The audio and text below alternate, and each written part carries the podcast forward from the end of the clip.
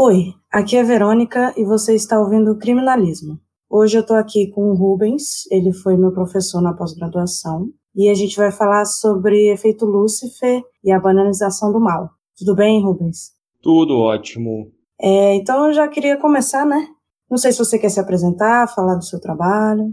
Então, é, primeiramente eu agradeço o convite, Verônica, e esses laços que a gente acaba fazendo com os alunos é sempre muito bom. E esses espaços de debate, né, são muito interessantes. Eu sou mestre em enfermagem psiquiátrica, sou formado em direito, tenho pós-graduações na área de criminologia, sou escritor, né, na área de comportamento violento, principalmente no, no que tange homicidas em série, né, estupradores em série e, e outros é, delinquentes em série. Sou também coordenador de curso de direito e atuo né, na área criminal na advocacia. Então essa é a nossa vivência, isso é o que nós temos aí como foco hoje de trabalho. Será um prazer aí participar desse dessa conversa, desse debate. É, com certeza dá para perceber que você tem informação suficiente, né, para esse assunto que a gente vai falar agora. E por isso que eu te chamei. É, a gente teve uma aula de criminologia muito boa falando sobre isso. Eu sinto que é um tema muito importante, é um tema muito em voga, que fala sobre a banalização do mal. A gente tem bastante material sobre isso, né? Então, eu já queria começar pedindo para você explicar um pouquinho o que é o efeito Lúcifer, como é que funciona. Então, para falar um pouquinho, né, resumidamente, óbvio, do uhum. efeito Lúcifer, a gente tem que fazer uma uma localização histórica, né, que na década de 60 e 70, principalmente os Estados Unidos, vivenciaram um momento de pesquisas voltada ao comportamento, né, principalmente voltadas à psicologia social. Uma dessas pesquisas dessa época foi exatamente o efeito Lucifer, feita por um psicólogo chamado Philip Zimbardo, que ele teve uma, uma ideia né, de trabalhar qual seria o impacto, principalmente, do, do poder, do empoderamento né, situacional dado por situações no indivíduo. Né, aquelas situações que o indivíduo tem um pouco de poder, como ele poderia repercutir as suas ações. Para isso, então, ele acabou distribuindo né, uma informação entre os estudantes da, da região, né, da faculdade de Stanford, né, que ele, que ele trabalhava na Universidade de Stanford, uhum. uh, onde ele pedia jovens que não tinham envolvimento com a polícia, né, que não tinham histórico policial, jovens que não tinham histórico de problemas mentais, nem também ingeriam bebidas, remédios, tudo isso ele evitou. E pagaria né, uma, uma, um valor para essas pesquisas. Hoje em dia, as, essa pesquisa até seria muito questionável, né, do ponto de vista ético e do ponto de vista científico, né? Eles não tinham noção, né, disso, né? Não, elas, elas ultrapassavam, né, esses limites. Tanto que eu falei que os anos 60 e 70 foram ricos nessas pesquisas, porque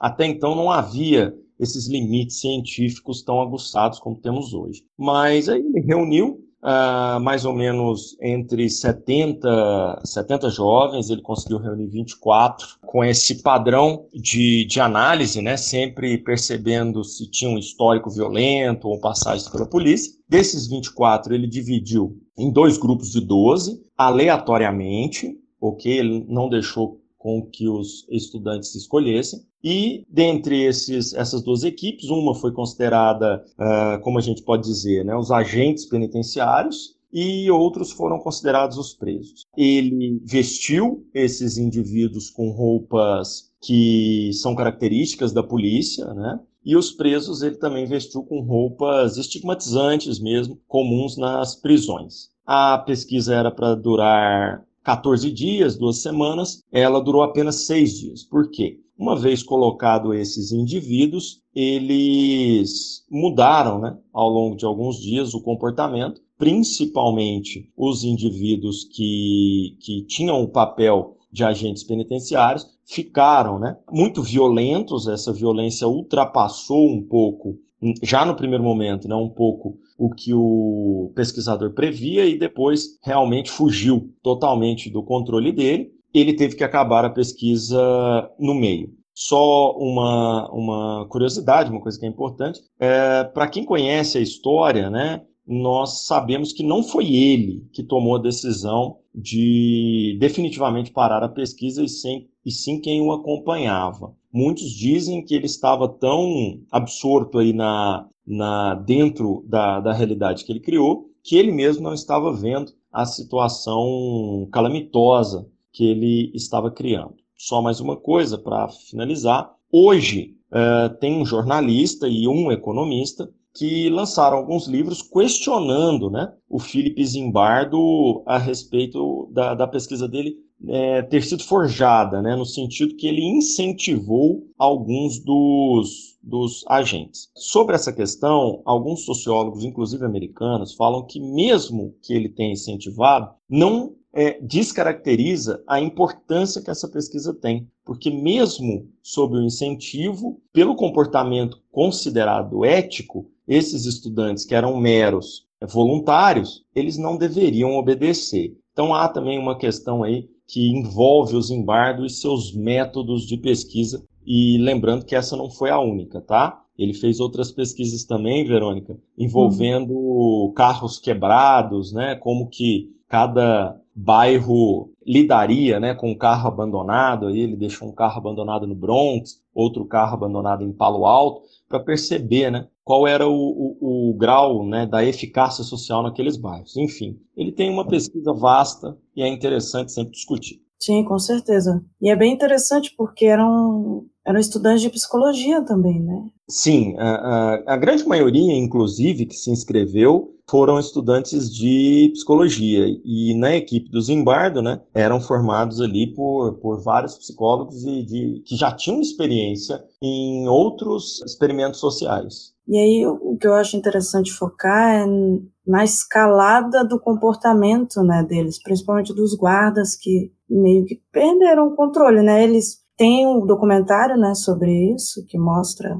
com mais detalhes, tem sim, imagens sim. assim até chocantes para mim, pelo menos, que mostra é. bem o que, que aconteceu, né? Não, com certeza. O que, o que choca, né, nessas pesquisas, a principal do efeito Lucifer, das décadas de 60 e 70, é o grau de violência que o indivíduo pode chegar, mesmo sendo ele considerado um indivíduo comum. Uhum. Porque geralmente as pessoas elas têm uma ideia que a maldade, né, esse conceito de maldade, é um conceito fechado e muitas vezes, até por uma herança lombrosiana, né, eles acreditam que esse conceito, além de ser fechado, muitas das vezes é um conceito determin, determinista, né, um, um conceito biodeterminista. Uh, ou seja, o mal ele é ontológico, né, ele nasce mal e, e ele já dá, desde a da sua tenridade, é, sinais dessa maldade. Então as pessoas têm essa ideia que o mal ele tem uma uma cara. E quando você coloca estudantes, né, estudantes que não têm passagem pela polícia, estudantes que não têm histórico de violência, e esses indivíduos se tornam absurdamente violentos num espaço de tempo muito curto e num experimento da psicologia social, uh, e aí o que, que nós vivenciamos nesse sentido? Nós vivenciamos um espanto muito grande de ver que a maldade ela é mais democrática do que, do que a gente acha, né? Ela pode afetar a todos, né? Democrática nesse sentido, né? Que ela não escolhe quem ela vai cometer. Então, esse experimento fugiu do controle, os indivíduos se tornaram muito violentos, única e exclusivamente porque tinham um poder, e um poder que até certo ponto foi é, é, inesgotável, né? uh, eles achavam em certo momento que podiam tudo ali dentro do experimento. E o Zimbardo, ele deixou que eles fizessem praticamente tudo, né? De humilhações, lesões, entre outras coisas. Uma coisa interessante também, Verônica, é que os uh, indivíduos que foram submetidos ao papel de, de detentos, né, de presidiários, eles também, com exceção de um, eles também uh, uh, vivenciar, vivenciaram um papel que não foi da maldade, que não foi de algoz, mas foi de completa sujeição às ordens desses guardas. Lembrando que todos ali eram voluntários. E mesmo assim, olha a força de um estigma, né? Eles se sujeitaram àquela violência sem se rebelar, né? Com exceção aí de um apenas. Que se rebelou. É, eu gosto muito desse experimento no sentido para explicar exatamente isso que você está falando, de que a maldade não é, não tem nome, não tem cara, não é uma coisa específica, exatamente porque nesse experimento eles assumem os papéis que lhes são dados e eles agem conforme, né? Então, os guardas eles mandavam e abusavam desse poder que eles tinham e os detentos aceitavam na maior parte do tempo, né? Eles isso. sentiam que eles estavam no lugar deles era aquele mesmo, né, de submissão. Exato. É, eles aceitavam, né, o papel de submissão, de sujeição, e é interessante a gente ponderar que esse papel, né, o papel da maldade, ele também foi corroborado por outras pesquisas na mesma época, que, que deixam claro, como você disse no início do podcast, deixam claro a banalidade do mal, porque tem uma estrutura que eu sempre digo para os meus alunos que deve ser sempre pensada. O comportamento maldoso, ele é, ele é sempre uma perspectiva, certo? A maldade, ela é uma perspectiva. Na verdade, maldade e bondade não existem, são perspectivas. Uhum. Uh, na guerra, os indivíduos uh, trucidam outros e, e, recebem prêmios de bravura, como uma pessoa boa. Voltam, é, é, podem se candidatar, ganhar é, é, se tornar aí políticos e representarem a sociedade. Por quê?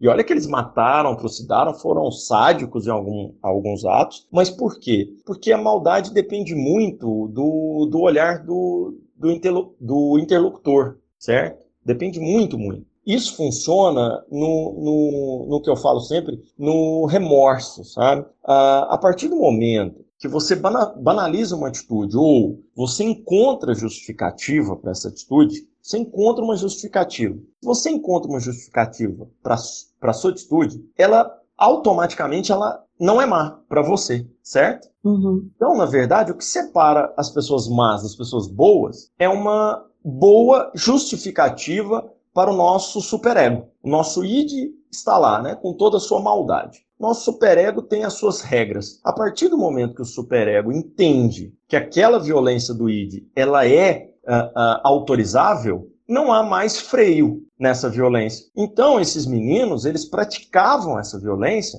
e eles não eram repreendidos, eles não tinham nenhum senso moral e ético ali dentro da pesquisa e eles é, é, puderam agir ilimitadamente. É como se eles tivessem um aval, né, do Felipe. Eles tinham o aval da pesquisa, e esse aval funcionava, né, no, no, no, cérebro deles como uma justificativa que não trazia a culpa. Uhum. E aí, a partir desse momento, o indivíduo pode tudo, né? Uh, o, Mas você a que... Desculpa te interromper. Que você falando isso, eu pensei agora, será que eles não testaram também esse limite? Não tentaram, não estavam fazendo e percebendo que talvez estivesse um pouco acima, mas como ninguém estava falando nada, vamos continuar aqui? Sim, isso pode ter acontecido, né? Eu acho que a gente pode chamar isso que é uma outra expressão, que eles estavam tateando, né? Uhum. Eles estavam tateando até onde eles vão, né? Como uma criança, vamos fazer aí uma parábola aí, uma analogia à criança. A criança vai ali tateando e a criança pequena e olhando para o pai, né?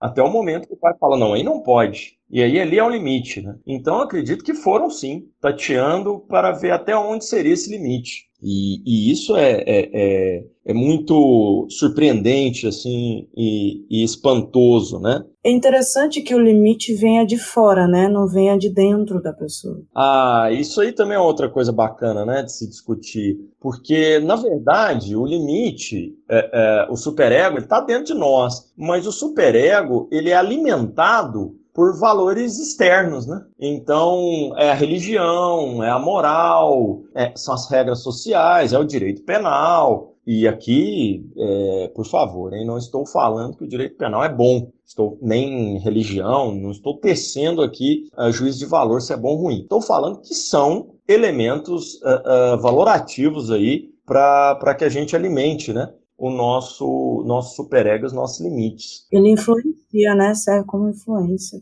In, influencia, influencia muito, né? nesse aspecto. Lembrando que, que todas as pesquisas, né, elas não falam que esse é um fenômeno de todos os indivíduos, tá? No caso do, do, do Zimbardo, houve uma adesão do, do, dos, dos 12, mas isso é raro, né? Isaac Fried, por exemplo, ele vai estudar algumas questões de guerra, da crueldade em guerras, né? E principalmente ele verifica que grande parte dos soldados eles vão além do que o seu comandante pede. Né? O comandante pediu para matar com um tiro de misericórdia, ele foi lá e torturou para depois matar. Quer dizer, os subalternos, às vezes, durante uma guerra, eles vão além da violência desejada pelos seus superiores. E, mas o Isaac Fried falava que isso era um fenômeno, até nem concordo com as conclusões do, do, do Fried, mas eu acho que, que, o, que a pesquisa dele é muito boa, que ele chega a, a uma ideia que algumas pessoas não vão, como eu posso dizer, né, cair nessa armadilha, né, nessa tentação da violência quando não se há limites. Na pesquisa dele, ele verificou que mesmo pessoas que não tinham a obrigação de serem éticas, de serem moral, de, de, de terem um comportamento moral, algumas pessoas tinham, mesmo sem ter esses limites externos. Ele explica o motivo? Ele conseguiu chegar a alguma conclusão de por que algumas pessoas não aceitavam? Então, é como eu disse, eu não concordo com as conclusões dele, mas ele chega nessa conclusão. Para ele, é uma síndrome, que ele chamou de síndrome E, né? No meu livro eu explico isso bastante, até teço minhas críticas. Só que aí ele leva para uma questão biodeterminista, ele leva para uma questão de, de mapeamento, né? Lógico que na época que ele escreveu não existia essa ideia, mas mapeamento cerebral mesmo, alguma disfunção cerebral. A psicanálise e, e, a criminologia crítica, ela já não concorda com essa ideia biodeterminista. Acredita mais em formação social, em formação da, da, da pessoa e a autonomia também de cada um, que vai fazer com que as pessoas realmente sejam diferentes e elas acabam agindo diferente. Eu, particularmente, não acredito que há uma questão biológica, né, que determine especificamente a maioria das pessoas. Nós temos aí casos, óbvio, né, é, de psicopatia, entre outras coisas, que realmente nós temos um transtorno, nós temos um quadro, mas a maioria das pessoas não. A maioria das pessoas vão agir bem ou mal por é, multifatores, né? O problema é esse. As pessoas sempre me perguntam: ah, professor, por que, que a pessoa comete atos violentos? É impossível você chegar a uma conclusão, porque são multifatores. E eu vejo com muito pessimismo quando eu me deparo com pesquisas aí que falam de um motivo, de um gene, é, é, de uma formação craniana, né, como o Lombroso falava, esse, esse lombrosianismo, né, neolombros, os neolombrosianos, isso me assusta, né, porque toda classificação, na maioria das vezes, toda classificação científica, né, é uma classificação que acaba englobando uma parte da sociedade vulnerabilizada, né? Uh, eu tenho muito medo. A, maioria das classificações elas acabam por estigmatizar determinadas classes, né? como foi com os negros na década, desculpa, nos séculos passados, né, como ainda é com uhum. Os periféricos, como foi com os gays, né, na, na questão do HIV. Então eu, eu, eu, fico com medo dessas classificações que definem, né? Não, olha, este padrão aqui vai ser criminoso. E na minha experiência, ao longo aí de mais de uma década trabalhando com comportamento violento, não há muito como prever todos os comportamentos violentos. A gente tem sim como prever dentro desses uh, sistemas que nós estamos falando aqui, né? por exemplo, o poder, uh, o vazio do pensamento, que eu chamo, na minha obra, eu chamo de é, imperativos situacionais. Né? São situações que levam à violência, várias situações que levam à violência. A gente pode sim trabalhar para diminuir essas situações, mas nunca, eu acredito, estigmatizar indivíduos como se aqueles ali fossem monstros, né? Essa questão de transformar, né? Que eu chamo de questão teratológica, né? De, de transformar o indivíduo para um monstro, para um lixo, né? Uhum. É, acaba sendo muito interessante isso que você está falando, porque o que eu costumo falar sempre é que são situações que são biopsicossociais. Eu não descarto a parte biológica, né? Ela não é a principal e também não é a única, mas eu sempre acredito que é biopsicossocial. Então, isso que você está falando de multifatores, eu acho que é exatamente isso. Não tem como a gente escolher um fator só para determinar o que, que o comportamento do outro, né? E uma outra coisa que eu acho válido falar também, você falou sobre como que a pessoa age, por que, que ela age dessa forma, por que, que algumas pessoas não seguem, né, o efeito Lúcifer, não concordam com isso. Uhum. Eu acho que de tudo que eu já estudei, já pesquisei sobre isso, eu comecei a perceber que um dos fatores poderia ser o questionamento. Uma pessoa que tem uma formação questionadora, que não aceita as coisas como elas são e tenta entender por si mesma, né, se ela concorda ou não, se ela acha que está certo ou não.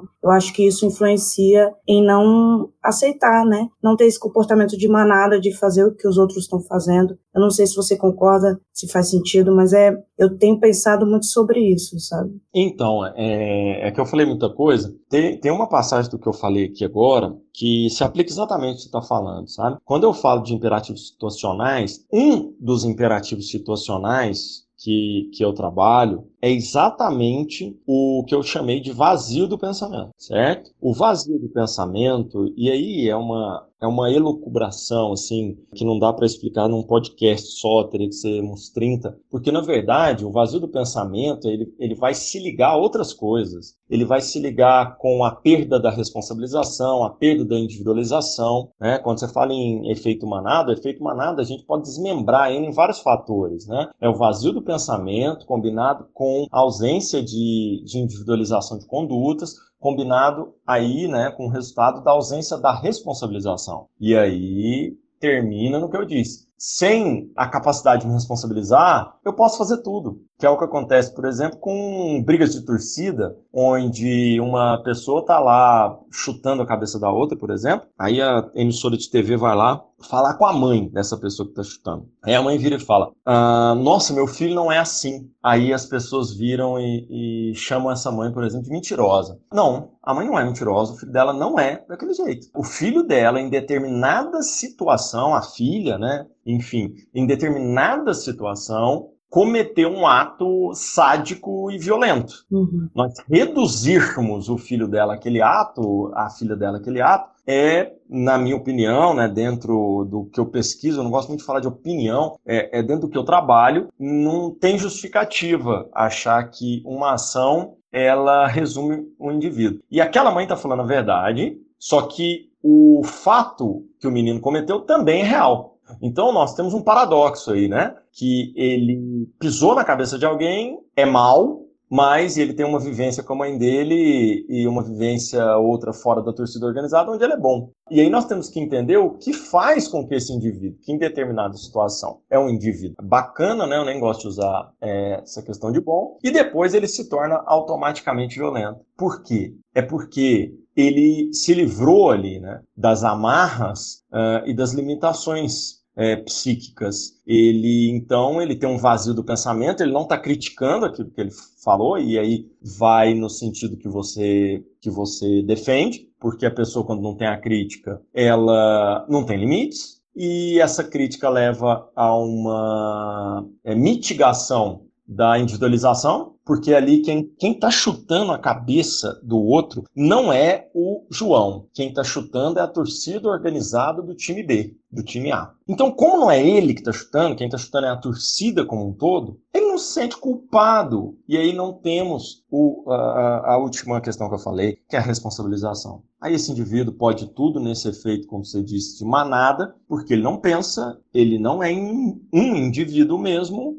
e ele não tem responsabilidade em nada que ele faz. Sempre lembrando, viu, para os seus ouvintes, porque quando nós vamos dar palestra, o pessoal sempre às vezes confunde o que a gente fala. O Lacan, ele falava que a psicanálise, ela desconstrói o crime, mas não desresponsabiliza o criminoso. Então, tudo que eu estou falando aqui, do indivíduo ser um bom rapaz ou uma boa moça, e naquele ato violento não resume aquele indivíduo, isso é uma coisa, isso é uma análise criminológica. Isso não quer dizer que esse indivíduo que cometeu um ato violento não vá se responsabilizar diretamente pela sua conduta violenta e criminosa. O, o, que nós estamos fazendo aqui, Verônica, o que você vai fazer né, no seu Instagram, no seu podcast, é explicar fenômenos criminosos, não é justificar. Tanto que eu tenho amigos né, na área que defendem que o indivíduo portador de sofrimento mental ele deve, inclusive, pagar, né, entre aspas, pelo seu crime numa uh, com uma pena normal e não com uma medida de segurança. Quem está nos ouvindo pode achar isso estranho, né? Nossa, meu Deus do céu, como ele está falando isso? Uma vez que eu sou e fui durante muito tempo representante dos direitos humanos da OAB Minas. E aí o pessoal fala, como ele está falando isso? Sabe por quê? Porque hoje a medida de segurança, ela afasta do indivíduo a sua noção de sujeito. Porque para o Lacan, né, nesse, pro Lacan não, na verdade, para Silva Tendlas, numa leitura lacaniana, o indivíduo está buscando respostas com a sua passagem ao ato. Isso é a visão da Silva Tendlas, né? Ele está buscando resposta. Então ele fala, eu vou cometer o crime aqui, né? E, e ele está querendo uma resposta, está querendo uma resposta, está querendo uma resposta. Na hora que ele chega de frente para a justiça, na hora que ele chega de frente para o Estado, o Estado vira para ele e fala assim: você não é capaz de responder. Então, a Silvia Tendlas fala que isso causa na, na cabeça do indivíduo um limbo. Ele fica num limbo, né? Ele não é um cidadão inocente, ele, ele não se junta aos outros, mas ele também não é culpado. Ele fica nesse limbo que o direito penal chama de absolução, olha o nome, né? Absolução imprópria. Olha que nome. Exatamente. Olha que nome é, é, que diz muito, né? Não é uma absolução. Então esse sujeito ele fica no meio termo. E esse sujeito não tem direito de progressão de regime, esse sujeito não tem direito de indulto, esse sujeito não tem direito de nada, ele é um não sujeito. E então a medida de segurança, embora a ideia dela teórica seja boa, na prática ela acaba não dando uh, o melhor para esse sujeito, que é uma condição de indivíduo, de indivíduo mesmo, a condição de, de se responsabilizar. Mesmo que o crime dele, como disse o Lacan, né, eu repito aqui, a psicanálise desconstrói o crime, ou seja, no caso de um psicótico, a gente vai ver que ele não matou fulano, né, ele matou um, um demônio que ele imaginava. A psicanálise, então, aí, ela desconstrói o crime, ou seja, não foi um homicídio. Ele matou um dragão imaginário. Mas ela não desresponsabiliza o criminoso, no sentido que ele, ele matou uma pessoa e deve ser responsabilizado. E quando eu falo responsabilizado, gente, aí nós vamos entrar em outra questão, que é a questão da prisão. Quando eu falo responsabilização, não quero dizer que seria melhor prender indivíduos, tá? Ele tem que sofrer consequências, né? Consequências, ele tem que sofrer uma resposta. Essa resposta não necessariamente tem que ser prisão, porque aí seria também outra discussão para outro dia, se a prisão ela cumpre né, algum papel de, de ressocialização aí, né? Aí seria outra, outra discussão. Sim, a gente pode ter essa discussão também, não tem problema. Em outro episódio. É. Eu acho, inclusive, um ótimo tema. Ah, esse tema é muito bom mesmo e, e, e, e tem a ver com o que a gente está falando, né? Porque o efeito Lúcifer, ele se dá exatamente no ambiente prisional. E aí a gente se pergunta por que que o, que o Zimbardo, né? Escolheu exatamente um ambiente prisional para fazer o seu experimento onde ele queria levar as pessoas ao, ao seu extremo, né? Porque o, o ambiente prisional, dentro dessas questões que eu te falo, de situação, né, de, de, imperativos situacionais, a prisão ela é um dos maiores imperativos que uma pessoa pode ter para se tornar violenta, né? Uma série de pessoas dentro de um cubículo, né? Ah, os indivíduos que lá trabalham também muitas das vezes são, são colocados em situações extremas com uma qualidade de uma salubridade no seu serviço muito ruim, o que leva Sim. automaticamente a um ambiente totalmente inflamável, né? É, eu diria que é um catalisador, né? Para todo tipo de comportamento. Né? Sim, é um, é um catalisador, né? No primeiro momento, para esses comportamentos, e um regrudecedor, né? Depois da violência, né? Ou seja, o, o indivíduo que, que entra naquele ambiente, ele vai sair ainda, ainda mais, né? Ainda mais violento, porque a prisão hoje, ela, ela regrudece a violência, né? Ela potencializa na nossa vivência aí, dentro dos direitos humanos e, e dentro da advocacia, a gente verificou isso acontecer uma,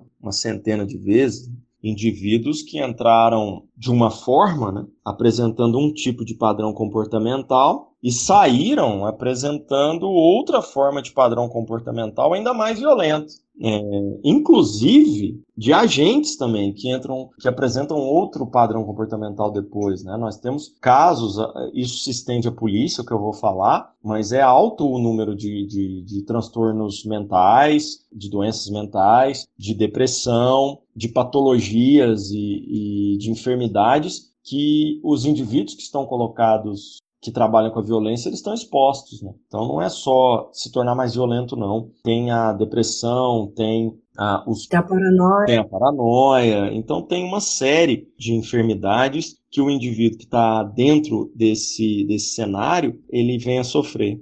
É, eu percebo que tem muito também de você conviver num ambiente que você passa a achar que é, o mundo é daquele jeito, né? Você acaba ficando bitolado com a situação, porque você está vendo aquela violência, está vendo aquele, aquela situação o tempo todo, começa a achar que a vida se resume àquilo ali, né? Então, aí a gente entra no, no outro mote aqui, né, do, do nosso podcast, que é, o, que é a banalidade do mal, né?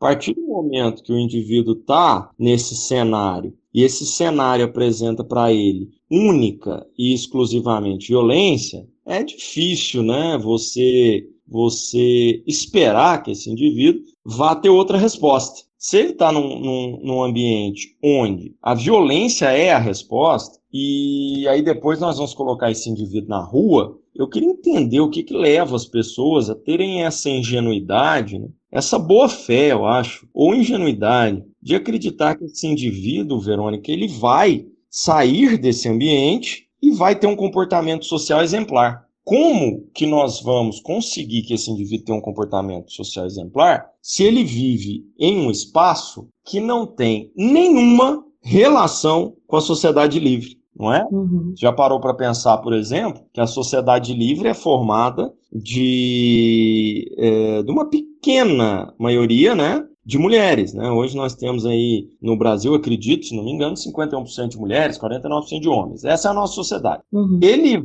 ele vai ficar 8 anos, 10 anos dentro de uma sociedade só de homens. A sociedade ela é pautada em cada um ter, por exemplo, seu tipo de cabelo. Lá dentro da prisão vai estar todo mundo com o cabelo padronizado. Sociedade é feita para ter cada um vestido com a roupa que quer. Ele vai uhum. é, de um lugar onde todo mundo tem a mesma roupa. A sociedade é pautada pela individualização das pessoas, pelo nome, né, e por tudo. Essa pessoa muitas das vezes vai, vai ser chamada na prisão pelo número. Ou seja, em qual é, realidade é, quem está nos escutando acredita? Esse modelo é um modelo, assim, sensacional para ressocializar pessoas. Como isso é uma coisa básica, gente como que eu quero reabilitar um indivíduo para viver numa sociedade em um ambiente totalmente diferente da sociedade.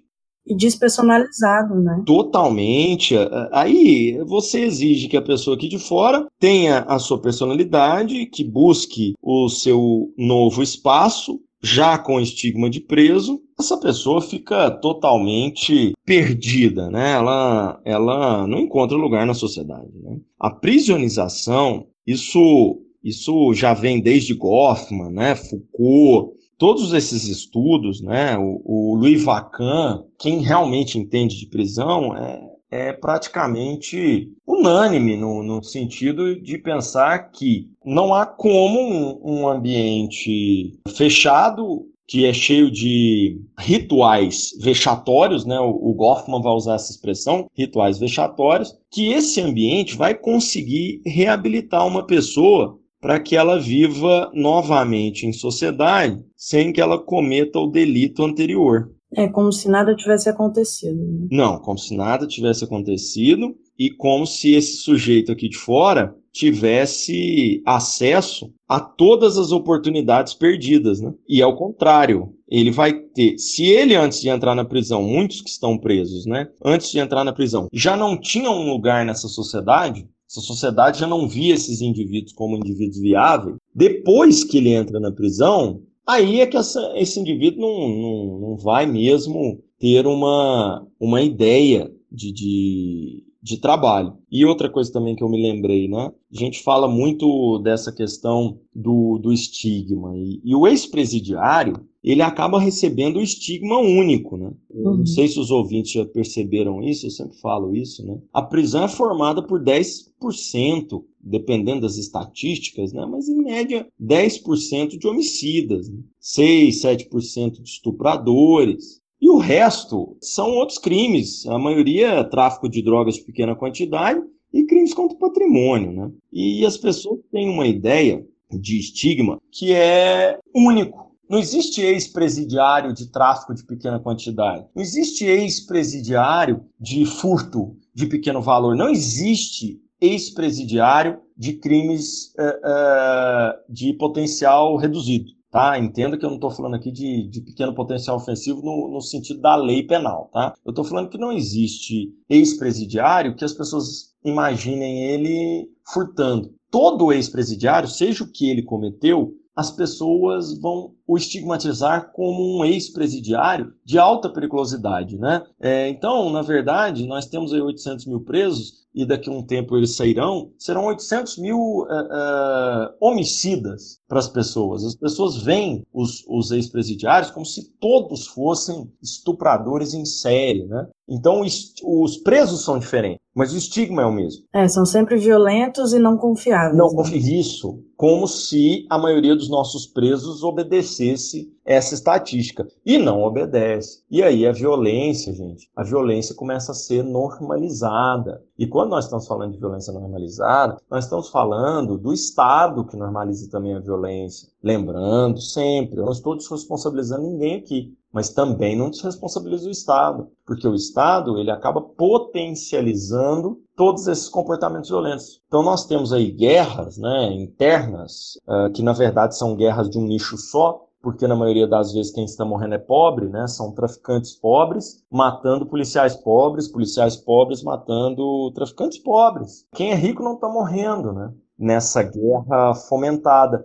E aí nós não temos a valoração da vida pelas pessoas, né? Há um total, e é, e é uma coisa que a gente não falou até agora, e é importantíssimo, né? Há uma coisificação, Verônica, das pessoas. Há uma coisificação. As pessoas não veem né, nas outras seres humanos dotados de, de passado, dotados de afeto por outras pessoas. É, as, as pessoas coisificam. Eu acho que isso facilita a violência também, né? A coisificação, não, até isso. em relação a linchamentos, né? Isso. É, vamos mudar de assunto aqui. Vamos para outro. A coisificação, Verônica, é uma das principais causas uh, da violência contra a mulher.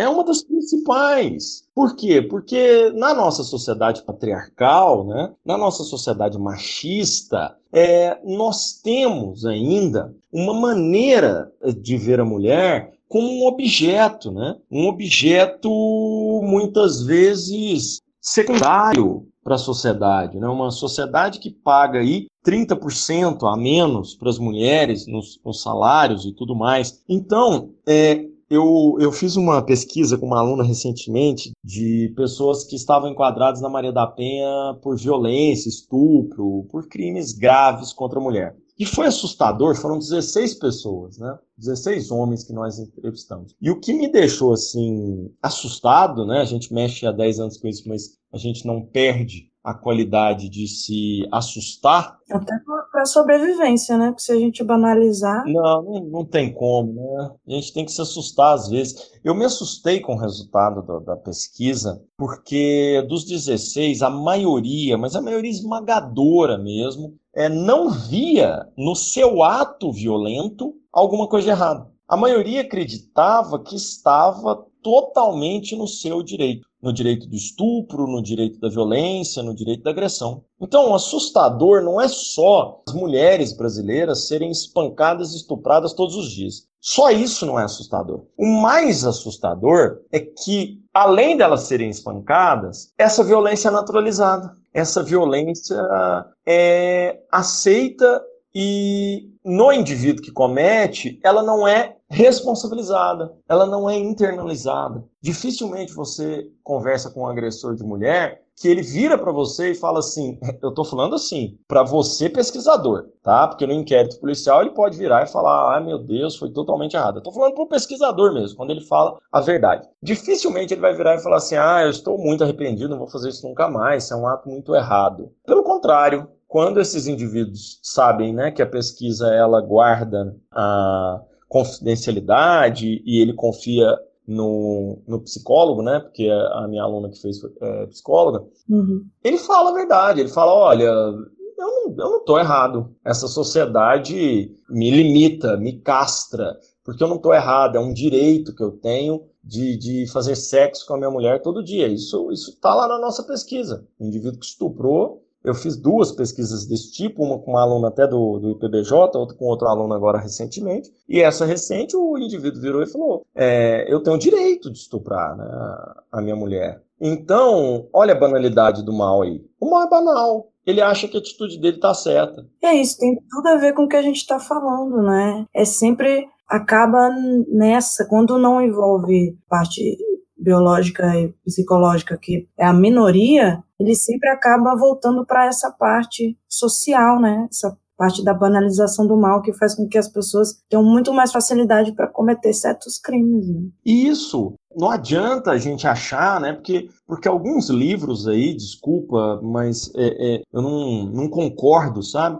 Com essa. Como é que eu vou dizer? Eu não tenho nem palavras, mas quase uma sacralização do psicopata, né? Que é feita por alguns livros, alguns filmes, onde, onde o psicopata ocupa um espaço, né? Que não é dele estatisticamente. As pessoas acham que todo comportamento violento na, na sociedade vai ser feita pelo, pelo psicopata, né? Você deve, você deve vivenciar isso, você também. A pessoa acontece qualquer coisa lá, ah, é um psicopata, né? Não.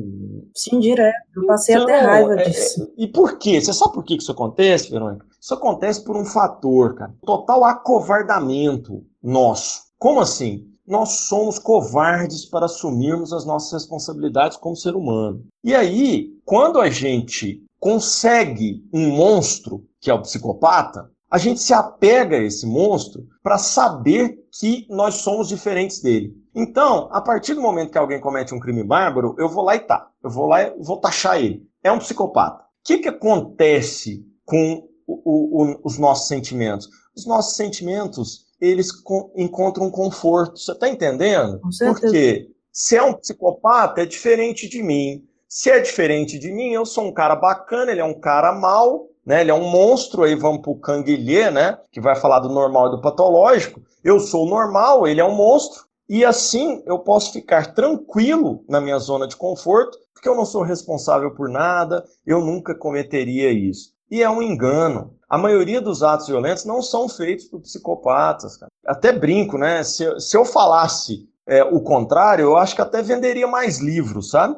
Mas eu não consigo falar o contrário porque não é verdade. A maioria dos atos violentos não são feitos por psicopatas, são feitos por pessoas, né? Entre aspas, porque esse conceito é muito difícil de ser usado, mas pessoas normais, pessoas comuns. Eu não gosto de usar a palavra normal, mas pessoas comuns, pessoas que a gente conhece, pessoas que somos nós. E aí são essas pessoas que estão estuprando, são essas pessoas que estão matando, são essas pessoas que estão cometendo estupros de vulnerável, porque entra em outra discussão, né, Verônica? Todo mundo, né, vira e fala assim, o cara aliciou, né? Eu estou falando aqui o cara, porque estatisticamente a maioria são homens, né? O cara aliciou a, a menina, né? A menina de 11 anos. Aí o pessoal fala, nossa, um pedófilo. As pessoas confundem patologias, enfermidades, transtornos com crimes. Nem todo mundo que comete estupro de vulnerável vai ser um pedófilo. Pedofilia é uma parafilia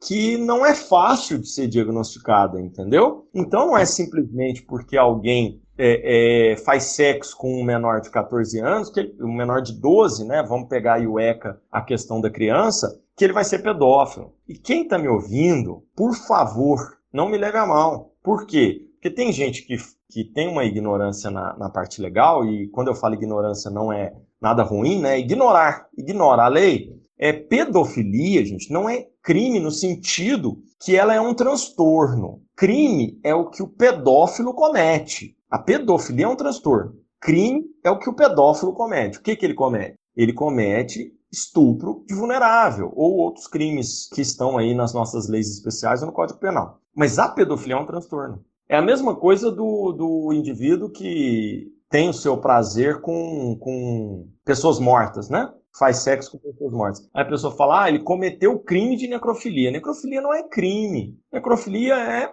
uma parafilia. O crime vai ser o vilipêndio, por exemplo, do cadáver. Então, isso é muito importante, principalmente para quem está na área da psicologia e sofre com isso. Porque uma coisa é crime, outra coisa é transtorno, não se confunde as duas coisas. Nem todo homicida é psicopata. Para ser psicopata, essa pessoa tem que passar pelo crivo de um profissional. E esse profissional é, chegar a essa conclusão diagnóstica, uh, na maioria das vezes, estatisticamente, o homicida, o estuprador não vai ser psicopata, tá? Muita gente se preocupa, fala em estupro como se fosse uma coisa uma coisa que você tá andando na rua à noite e alguém vai te atacar do nada, né? Uhum. Estatisticamente é muito mais fácil você ser estuprada por quem está no seu entorno social do que por um desconhecido. Raramente você vai ser estuprada por um desconhecido. Infelizmente, né? As estatísticas nos mostram que você, que, que você, eu falo você sim, todos os ouvintes, né, nós, né, nós vamos ser estuprados por pessoas uh, conhecidas,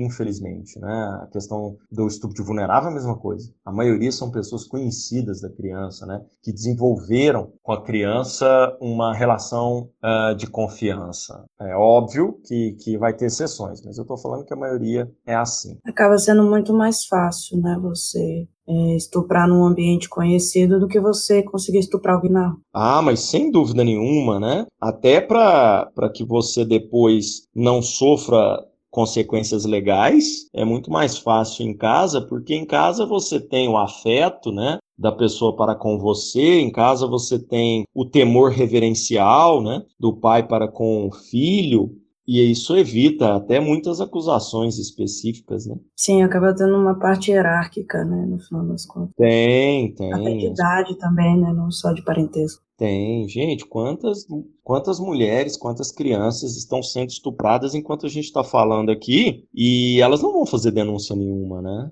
Eu, eu trabalho com, com 90, 90 não, né? Mas 8, 70% eu acho dos meus alunos são alunas, né? E quantas histórias, cara, depois que elas descobrem a, a nossa área de atuação, né? Quantas histórias elas escutam, eu escuto, né? De olha, eu fui estuprada com, pelo meu padrasto, estuprada pelo meu namorado. É muito mais frequente do que a gente imagina, né? Às vezes a gente vive numa bolha, numa bolinha social, né? Que a gente acha que a realidade é só aquela que está na, na bolha, mas a gente vai descobrindo que pessoas à nossa volta, pessoas que a gente nunca imaginava, passaram por situações de violência mesmo dentro de casa e a gente nem imagina. É, a própria vítima muitas vezes não percebe, não aceita ou se culpa, né? Acaba tendo todo um processo para dificultar essa percepção né, do abuso. Nossa, aí a gente, se a gente fosse continuar, porque o papo aqui já se estendeu, mas se a gente fosse continuar, a gente poderia entrar,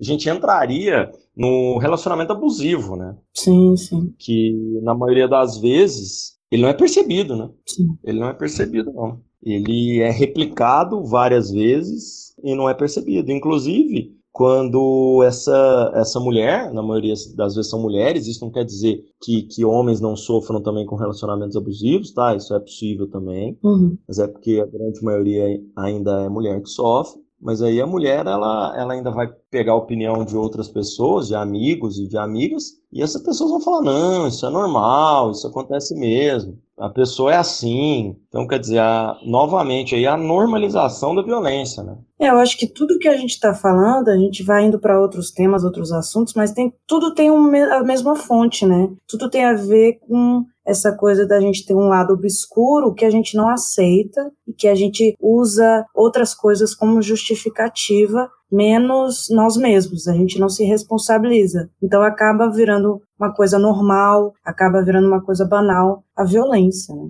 Não, exato. E assim, a gente justifica, né, a violência, a gente acaba por, por concordar com a violência, nesse assunto que a gente está agora, ele é muito emblemático no sentido no sentido que a vítima desses crimes que nós estamos falando agora, geralmente ela é taxada como culpada, né? Uhum. Ela é a verdadeira culpada do crime, ela é questionada, né? frequentemente pelo lugar que ela estava, pela roupa que ela usava, ou seja, o ato criminoso ele é, ele é referendado pela sociedade, né? pelas pessoas que se, se julgam né? no lugar de, de fala, né? da própria vítima. Fala, não, não, ela quis, né? A pessoa não estava no lugar, a pessoa não sabe da situação e a pessoa está ali falando, né? Não, não, a vítima quis porque ela estava vestida com a roupa Y ou estava num horário que não deveria estar, né? Que, essa, que o interlocutor ele entende um horário, né? Específico para outras pessoas voltarem para casa. Eu acho isso uma coisa, acho isso uma coisa bizarra, né? O tanto que a gente justifica atos violentos. Né? O fato da mulher não ter lutado, por exemplo. Acontece muito. É, acontece. Ah, mas ela não lutou, né? Ou a mulher ter concordado, né, com o início da relação, né? É, mudado de ideia no, é... no meio do caminho não pode. É, não pode, não pode. Então isso é uma coisa absurda, viu, o, Verônica, que, que a gente tem que, que batalhar aí para essa conscientização, é, não só do, do, do homem, óbvio, né? Mas a conscientização também é da própria mulher, né? Do, dos seus direitos e, e, e do seu papel mesmo, né? Na sociedade, que, que não é um papel definitivamente de sujeição, né? Muito pelo contrário, e que tem que ter voz, né? Sempre. Então, esse trabalho que você faz aí, é, eu acho interessante também nesse sentido, né? Que nós estamos numa área que é dominada, com quase toda a área científica, né, Verônica? Dominada por homens, né? Uhum. E como eu disse, a maioria das, das minhas alunas, em pós-graduação, em graduação, são mulheres, né? Só que na hora que eu vou, na hora que eu vou fazer palestra, a maioria dos palestrantes são homens, né? Sim. Então, é, você está tentando aí subverter isso, né? E eu espero que, que você leve aí mais gente, mais mulheres aí a começarem nessa área e acabarem com esse monopólio, né? Não é só nessa área, não, é em várias. Mas eu acho seu trabalho muito interessante, viu? Ah, muito obrigada, agradeço. É realmente eu penso muito nisso porque meu público, a maioria é feminino também, de, de ouvintes. Tenho certeza. E existe uma crescente muito grande, principalmente podcasts de crimes reais. Não sei se você acompanha, mas também uhum. a quantidade de mulheres que fazem esse tipo de podcast é muito grande. E mesmo assim a gente vê poucas pessoas como referência, né? Científica, principalmente, de mulheres, né? Então é isso aí que tem que mudar a gente estava falando de causas da violência, né? E, e podemos terminar com uma coisa que eu falei, nesse sentido mesmo, Verônica. Que a gente falou muito de causas de violência. E eu falei que muitas das vezes você não tem como extirpar uma doença, porque a maioria dos crimes não é patológico, mas sim é multifatorial. Então você tem que tentar diminuir fatores que causam violência. E qual que é um fator que causa violência? A desigualdade, né? não só a social, não só a econômica, não só a racial, mas a desigualdade de gênero, né? A desigualdade entre os gêneros. E essa desigualdade leva à violência. Como você vai, vai conseguir melhorar isso? Você só vai melhorar de uma forma. Você pode prender um milhão de, de, de criminosos, de violentadores. Se você não mudar a estrutura que, que gera esse empoderamento e gera essa fragilidade na vítima, né, fragilidade social, você vai prender. O Brasil tinha 90 mil presos né, em 1990. Hoje nós temos 800 mil. Melhorou? Não. Daqui 50 anos, se a gente não mudar os fatores, os resultados serão os mesmos. Nós vamos ter 8 milhões de presos e a, e a violência. Vai ter outras pessoas aqui discutindo em podcasts, nem sei o que vai ser na época mas vai estar discutindo a mesma coisa. Vamos ter 10 milhões de presos e vamos estar discutindo a mesma coisa enquanto não tratarmos dos fatores e não do resultado só. Com certeza. Eu queria muito falar sobre isso e trazer você para falar sobre isso, exatamente porque eu acho que um ponto inicial é de informar. Das pessoas entenderem que existem multifatores e que existe desigualdade, etc., mas existe também a, o pensamento, né? A forma como a gente pensa, a forma como a gente age, a ignorância de achar que o cara que cometeu um determinado crime ele é um monstro, ele é separado, né? Ele não faz uhum. parte. Eu sou normal, ele que é o diferente. Essa coisa que eu eu bati muito quando eu comentei sobre o filme do Ted Bundy, não sei se você viu. Uhum, vi sim. Aquele, como é que é o nome? Irresistível Face do Mal. É, filme bem feliz, na verdade. Mas eu acho muito interessante porque ele mostra como o Ted Bundy era uma pessoa comum, como ele era uma pessoa acima de qualquer suspeita e é assim mesmo, Sim. entendeu? Independente dele ter uma psicopatia ou dele ser uma pessoa comum, ele não necessariamente vai ter aparência de monstro, vai ter um jeito específico, vai ter um, um, uma aparência, um comportamento rotineiro específico. Você não vai perceber visualmente, assim, por fora. Não, com certeza, né? O, o Ted Bundy é um, é um supra-sumo da, da, de tudo que a gente falou aqui, né? Ele, ele, ele é todo o exemplo, né? Tudo está contido nele. E quando eu falei do filme, né, foi mais no sentido de algumas questões até de, de, de como eu vou dizer, glorificação, né, de alguns comportamentos violentos dele que até por quem assistiu que às vezes me assusta, né? A gente tem sempre que lembrar, né, como você, como a gente estava falando aqui, que embora a face dele, né, fosse uma face até sedutora, né? Uhum. O que ele fez nunca poderá ser romantizado, né? Sim. Nunca poderá ser romantizado, que é uma, uma violência assim brutal. Mas ele é um ele é um exemplo fantástico, né?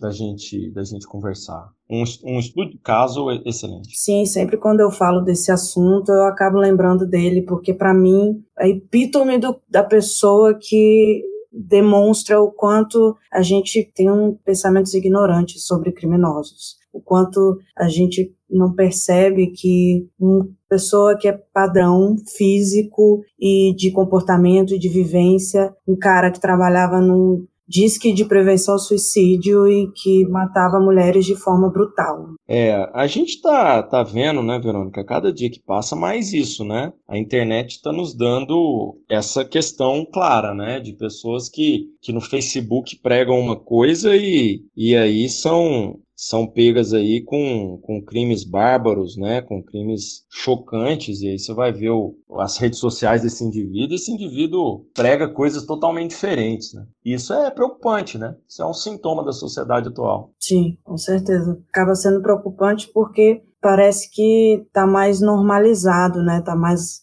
aparente e tá mais aceitável também esse tipo de coisa. É, não, com certeza. Mas eu gostei bastante, eu acho que a gente falou muita coisa e a minha ideia é sempre trazer o básico para que as pessoas aprofundem sozinhas, entendeu? A gente instiga, a gente chega e fala, ó, a gente tem essas informações aqui e agora você pode aproveitá-las e aprofundá-las por você. Nossa, com certeza gostei muito, viu, Verônica, dessa experiência. Eu e como eu falei, eu acho que você tem que continuar aí recebendo pessoas e, e também falando, né? E também se colocando sempre aí no dentro da, dessa ciência aí que é a criminologia, viu? Tá certo. Muito obrigada, viu, Rubens? Beleza, eu que agradeço e aos ouvintes é, um abraço e a gente se encontra aí nas palestras, nos podcasts da vida. Com certeza, pode ser que eu te chame de novo, hein? Olha, fico sempre à disposição. Foi, foi uma luta, né, pra gente conseguir hoje. Foi.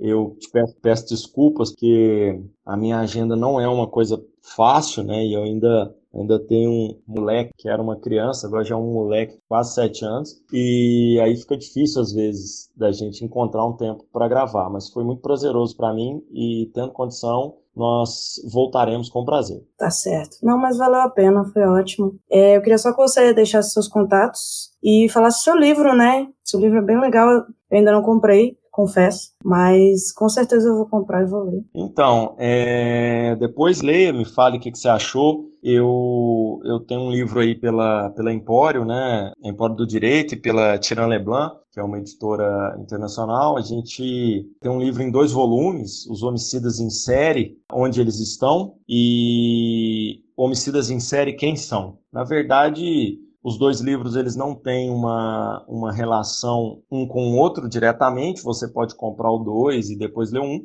mas eu indico que leiam na sequência, porque o um eu vou tratar só da, da questão criminológica, né, da, da explicação do comportamento violento, uhum. e no dois eu vou só contar histórias de homicidas, né, Ted Bundy, esses famosos aí, eu conto as histórias, mas eu não fiquei só no John Gacy, né, eu não fiquei só nesse, nesse, nesses famosos, porque isso muito livro tem, né, então quem comprar o nosso segundo volume vai ter uh, homicidas indianos, homicidas chineses, homicidas africanos, e eu procurei trazer de todos os continentes histórias dos homicidas mais emblemáticos, óbvio, sempre falando de homicidas em série, né? Sempre falando de serial killer. Uhum. Ok? Aí fica o convite aí para todos que discutam e depois, quando você ler, você, você me fala o que, que você achou, tá bom? Tá bom. Com certeza eu vou ler. E eu pretendo fazer criminologia, inclusive. Aguardamos você.